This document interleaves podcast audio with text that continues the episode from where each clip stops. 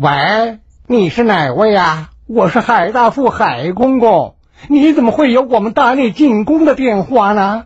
你是天地会要来自首的，还是想来偷四十二章经的，还是有什么要事要密奏我们皇上的？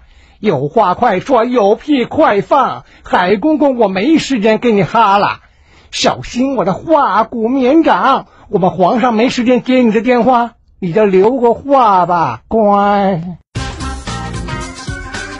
要来点不一样，科技播报尽在蜻蜓 iFi。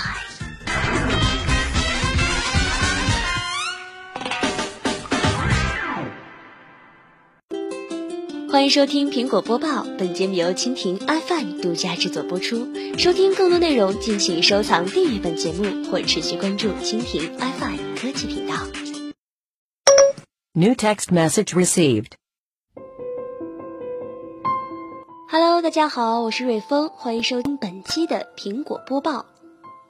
根据市场调研公司的最新数据显示，苹果已经成功超过了微软，成为全球第二大手机厂商。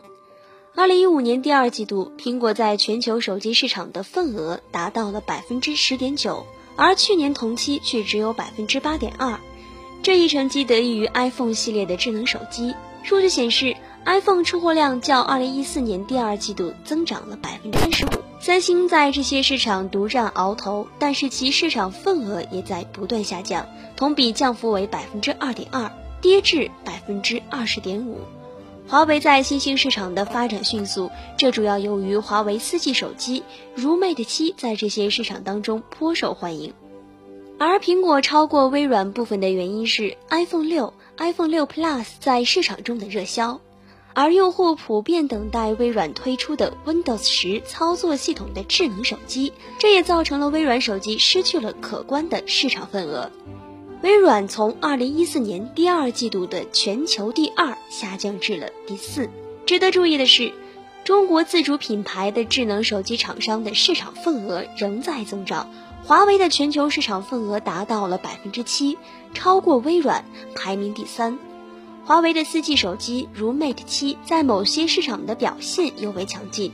与此同时，小米也将跻身前五，市场份额为百分之四点六。不过，我们也要恭喜苹果公司，在今年这一季度的市场调研当中，成功超过微软，成为了全球第二大手机厂商。而苹果为我们所制造的一个又一个苹果奇迹，也让我们十分期待未来苹果公司还会推出哪些智能产品呢？我们期待一下吧。以上就是本期苹果播报的全部内容，感谢您的收听。收听更多内容，敬请收藏、订阅本节目或持续关注蜻蜓 iFi 科技频道。